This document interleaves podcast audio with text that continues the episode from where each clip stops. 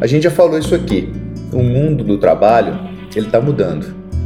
A inteligência artificial, a automação e a robótica estão tornando essa mudança tão significativa quanto foi a mecanização nas gerações anteriores, nos campos da agricultura e da manufatura. Mulheres e homens enfrentam uma escala semelhante de perdas, mas também de ganhos potenciais de empregos, mas em áreas diferentes. Entre 40 milhões e 160 milhões de mulheres em todo o mundo poderão precisar fazer a transição entre suas ocupações até 2030. E aqui é importante destacar que algumas ocupações são mais automatizáveis do que outras. Por exemplo, as tarefas físicas e os trabalhos cognitivos de rotina são altamente automatizáveis, enquanto tarefas que predominam as habilidades sociais e emocionais possuem uma menor chance de impacto. Os homens predominam em funções físicas, como operadores de máquinas e artesãos. Portanto, quase 40% dos empregos ocupados por eles poderão ser substituídos pela automação. Por outro lado, as mulheres predominam em muitas ocupações relacionadas ao trabalho cognitivo de rotina, como suporte administrativo ou funções mais básicas, atreladas à prestação de serviços. Mas o relatório produzido pela McKinsey Global Institute concluiu que as mulheres podem estar no caminho para serem mais presentes e mais bem pagas no mercado de trabalho do futuro. Apesar da possibilidade de extinção em massa de várias ocupações, vai haver também a possibilidade do surgimento de novos empregos. Mesmo com a automação, a demanda por trabalho e por trabalhadores poderá aumentar à medida que as economias crescerem, em parte impulsionadas pelo aumento da produtividade proporcionada pelo progresso tecnológico. O aumento da renda e do consumo, especialmente nas economias emergentes, e o aumento da saúde para uma camada da sociedade que vai estar envelhecendo, e o investimento em infraestrutura e energia e outras tendências vão criar, é claro, novas demandas de trabalho. E isso vai poder compensar o deslocamento das ocupações dos trabalhadores. E as mulheres poderão estar mais bem posicionadas para captar esses ganhos potenciais de emprego do que os homens, devido às ocupações e setores que elas tendem a trabalhar. Segundo esse relatório, em 2030, as mulheres poderiam ganhar 20% mais empregos em comparação com o mercado atual, contra 19% para os homens. Nos países que serviram para a realização da amostra dessa pesquisa, em média 58% dos ganhos brutos de empregos das mulheres poderiam vir de três setores: saúde e assistência social, manufatura e comércio varejista e atacadista. Em média, 53% dos ganhos brutos dos empregos dos homens poderiam vir dos setores de manufatura, varejo, atacado e serviços profissionais, científicos e técnicos. As mulheres estão mais bem representadas no setor de saúde, que já está em rápido crescimento. E isso poderia ser responsável por 25% dos empregos potenciais a serem conquistados por elas. Mesmo que as mulheres continuem em seus empregos atuais, a forma como elas trabalham provavelmente vai mudar à medida que os seus locais de trabalho começarem a adotar cada vez mais novas tecnologias.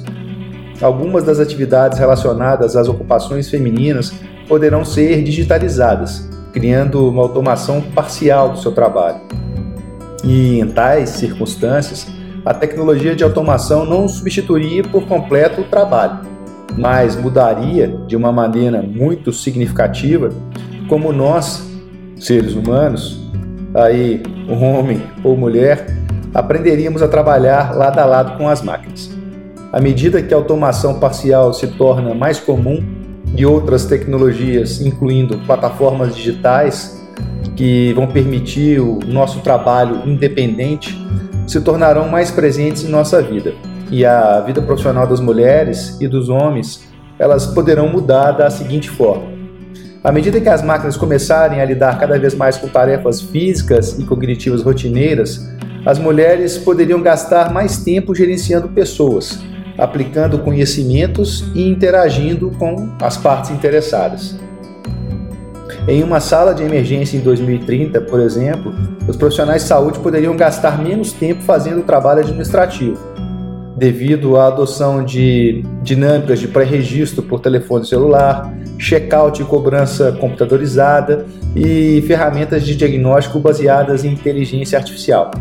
Isso vai nos proporcionar mais tempo para interagir com os pacientes. Certas habilidades podem se tornar mais importantes. Em 2030, os empregos na Europa e nos Estados Unidos poderão exigir até 55% a mais de tempo usando habilidades técnicas e 24% mais horas usando habilidades sociais e emocionais. O tempo gasto com habilidades físicas e manuais e habilidades cognitivas básicas poderão diminuir à medida que essas atividades sejam automatizadas mais mulheres poderão trabalhar adotando uma vida mais flexível. A tecnologia pode, pode não, vai reduzir a necessidade da presença física para a realização de várias atividades. O surgimento dessas novas e mais flexíveis formas de trabalho será particularmente útil para as mulheres, porque elas carregam desproporcionalmente o fardo duplo de trabalharem de maneira remunerada e não remunerada em suas casas. Isso em países com economias mais maduras e em países com economias emergentes.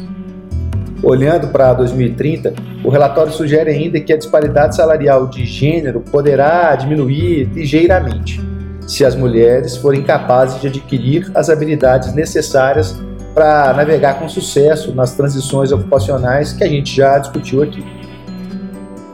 Mas para isso, as mulheres precisam estar mais engajadas com a tecnologia. A tecnologia pode quebrar muitas barreiras enfrentadas pelas mulheres, abrindo novas oportunidades nessa era da automação. Para isso, elas precisam começar a expandir e a intensificar o desenvolvimento de suas habilidades digitais, especialmente aquelas ligadas ao uso da internet e das tecnologias móveis. Que o mundo e que o trabalho do futuro possa trazer também mais inclusão e igualdade. É o que eu espero, como filho, como marido, como pai de uma menina e como ser humano. É isso aí. Por hoje é só.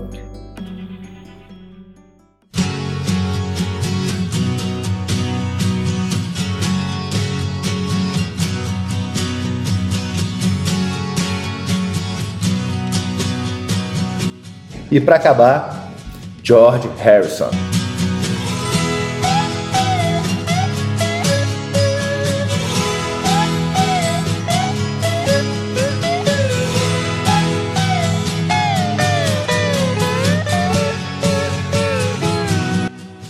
Beijo e até o próximo podcast.